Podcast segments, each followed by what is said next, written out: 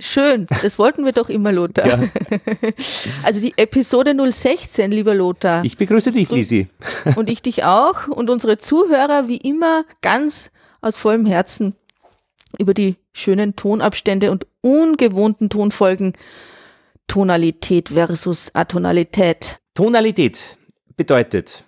Tonalität, wenn du von einem Grundton ausgehst und alles, was an Tonabfolgen vertikal und horizontal musikalisch passiert, ob gleichzeitig oder einzeln, bezieht sich immer auf einen Grundton, auf eine Tonika, auf eine Basis, auf einen Ausgangspunkt, auf eine ähm, Orientierungslinie, auf, auf einen Grundton. Alter, das war jetzt kompliziert. Nein, ist ganz einfach. Also wenn du, wenn du Töne spielst, zum Beispiel ab C, ja, ich habe ein C am Klavier und ich spiele alle möglichen Töne da. Mhm. Dann, und ich beziehe die immer wieder auf meinen Grundton C, dann brauche ich Funktionen. Also was, was heißt beziehen? Also wenn ich, wenn ich ein C spiele und ich spiele dazu zum Beispiel ein E, da, da. Genau. Hm. Dann beziehe ich dieses E auf diesen Grundton. Aber was heißt also beziehen? Ich, hintereinander spielen? Äh, hintereinander oder zusammen. Also ich versuche diesem E zum C ein, eine Funktion zu geben, ein, ein Beziehungsgeflecht. Äh, Könntest du das auch ohne Beziehung machen, die beiden Töne spielen? Kann ich auch, ja. Wie geht das? Beziehungslose das gleich, Töne. Das würde gleich klingen, aber ich würde, wenn ich mich nicht auf dieses C beziehe, das atonal nennen, das klingt total bescheuert, weil das klingt das Gleiche. Also ich, ich fange noch einmal ganz kurz an. Ja.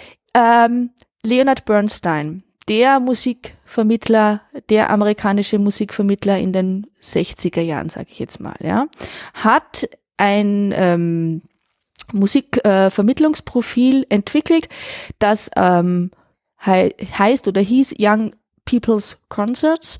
Das waren ähm, Fernsehsendungen zur Musikvermittlung auf verschiedensten Ebenen. So ein bisschen der Harald oh. Lesch äh, der Musik, äh, der ähm, äh, Bob Ross der Musik. Also der. So ein bisschen in die Richtung, ich kenne zwar beide Namen nicht, aber es sind so, mal, die stellen sich hin und er erzählen dir was im, genau. äh, in einer Viertelstunde. Genau, nur Leonard Bernstein war in jedem Fall ein, ein, ein, ein genialer Unter, Unterhalter, er war ein genialer Komponist und auch Dirigent. Mhm. Ähm, Pianist auch. Pianist auch, genau. Also wirklich eine Universalperson. Und der hat ein, eine Sendung am 13. Januar 1957 über die Einführung in die moderne Musik gemacht. Ja. Und davon habe ich in einem Buch Freude an der Musik, eben von ihm äh, Skripte, ähm, abgedruckte, äh, seine Bezeichnung zur Tonalität gefunden, also seine Beschreibung. Und er spricht eben davon, dass die Regeln über die Tonika, also über diesen Grundton, auf dem Naturgesetz der Obertonreihe basieren. Und das hatten wir schon mal, dass bei jedem Ton, den wir spielen,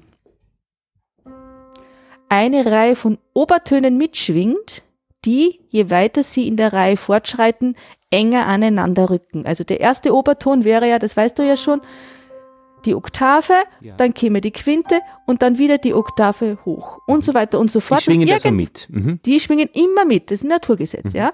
Und irgendwo schwingt auch diese Terz mit, ich glaube, der sechste oder siebte Oberton. Ja? Ja. Also dann in dieser in mhm. dieser hohen Lage. Ja, das passt also alles zusammen, dieses Set, das und ertönt auch immer gemeinsam. Genau, ja.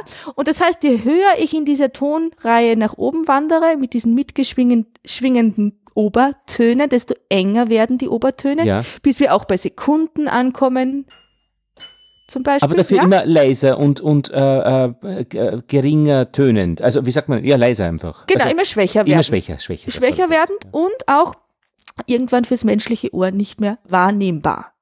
So, und jetzt hat. Die machen den Klang interessant ähm, und würde man die wegnehmen, da kommt irgendwie ein reiner Sinuston raus, der grausam ist den genau, der einfach will, beziehungslos wehtut, der nicht genau, der beziehungslos ist. Und darum geht es in der Tonalität, dass sich diese verschiedensten Töne, die wir hintereinander spielen oder auch Akkorde, also gleich tönende Mhm. Töne Also gleichzeitig untereinander, spielen, ja. gleichzeitig spielend, genau, äh, immer auf einen Grundton beziehen.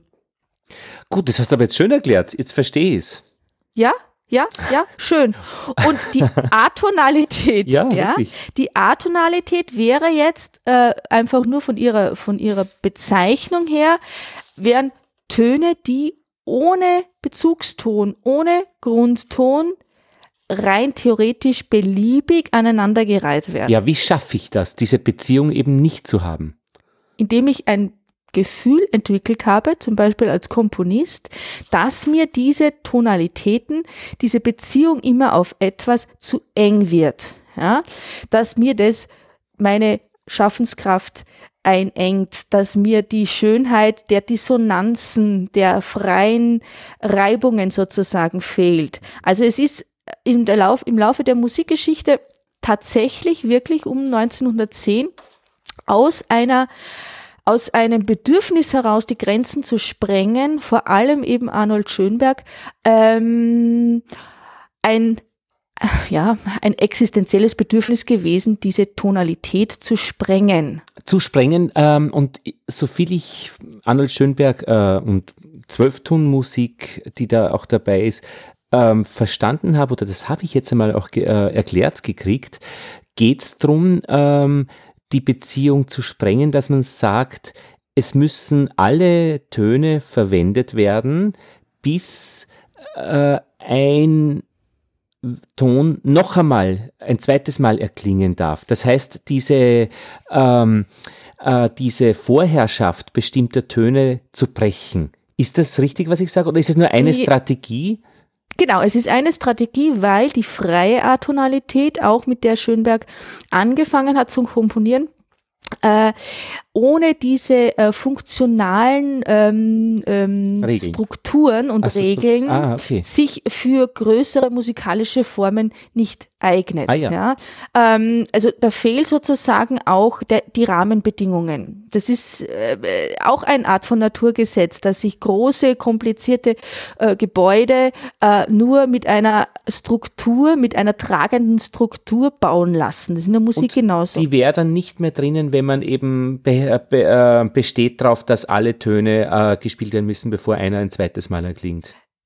die Zwölftonmusik, ja, also die Dodekaphonie, das war im Grunde genommen wieder ein Versuch über ein System, diese freie Atonalität ein bisschen zu ähm, äh, für größere Formen wieder brauchbar zu machen. Denn vorher in der freien Atonalität, das beziehe ich mich jetzt wieder auf äh, Leonard Bernstein, ähm, schreibt er, die zwölf Töne in der freien Atonalität bekommen eine gleichwertige Bedeutung. Ja, das ist so was ähnliches wie eine demokratische Anarchie. Ja, genau. Ja, und äh, aus der entsteht aber sozusagen äh, schwer ein großes Gebilde, das Tragfähigkeit beweist. Ja, Und ja, ja, aber wie zerstöre ich denn jetzt? Muss ich da was zerstören, äh, dass ich die Beziehungen wegkriege oder muss ich einfach nur verhindern, dass sich Beziehungen zwischen Tönen aufbauen? ich kann rein theoretisch wirklich sagen, ich verwende Töne nach ähm, meinem Empfinden als Einzelereignisse und setze die schon hintereinander. Und natürlich ergeben sich daraus Bezüge, aber ich beziehe diese einzelnen Töne nicht auf eine immer wiederkehrende oder sich wechselnde Tonalität. Auf eine verstehe. Das heißt, also diese Tonalität C als Grundton, das ist so eine Leitplanke, wo man irgendwie so entlang fährt und man ist so auf einer, einer, einer wohltuenden Linie, da kann man ein bisschen abweichen, links, rechts davon.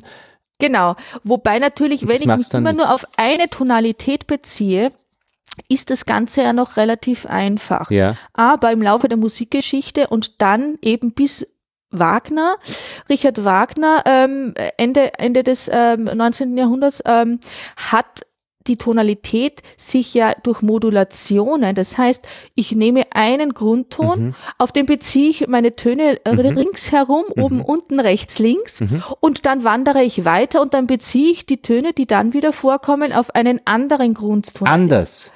Auf einen einen anderen, anderen, okay. auf einen anderen Grundton. Das nennt man Modulation, indem ich Ja, genau. unterschiedliche Grundtöne mir suche. Aber ja, dann komme damit ich wieder- wandern kann. Genau, aber ich komme dann immer wieder zurück, weil sonst bin ich verloren und äh, beginne zu weinen. Zum Beispiel, genau, ja, weil das mir wehtut, wenn ich irgendwie keine Sicherheit habe, auf die ich mich beziehen Ich kann nicht den C-Dur anfangen und in F-Moll aufhören. Kann ich schon. Das hat auch Wagner zum Beispiel gemacht, ja. Der hat äh, extrem weit seine Wanderungen in den tonalen Systemen betrieben, so weit, dass man teilweise gar nicht mehr spüren kann, wo denn mein tonales Zentrum ist. Dass man es ja? vergessen hat. man hat es vergessen, man ist so auch von dieser, von diesem schnellen Wandern von einer in die andere Tonart, auch von nicht lösend, nicht aufgelösten Dissonanzen, von nicht aufgelösten, ähm, also man kommt nie an einem Endpunkt an in dieser Musik. Ja? Elisabeth, bei diesem Endpunkt muss ich Ja? dich jetzt äh, stoppen und wir werden äh, genau diesen Endpunkt nehmen als Anfangspunkt unseres nächsten Gespräches. Ich Gerne. muss nämlich jetzt sowas von zischen zu der. S-Bahn. Auf Wiederhören, bis zum nächsten Und Mal. wir machen das einfach so, das war jetzt Nummer 16a zur Tonalität, 16b kommt dann vielleicht in ähnlicher Kürze und Schärfe, äh, dann sobald es irgendwie geht, machen wir da weiter. Sehr gerne. Danke. Bis Baba. bald. Ich danke dir. Tschüss, Tschüss. Lothar.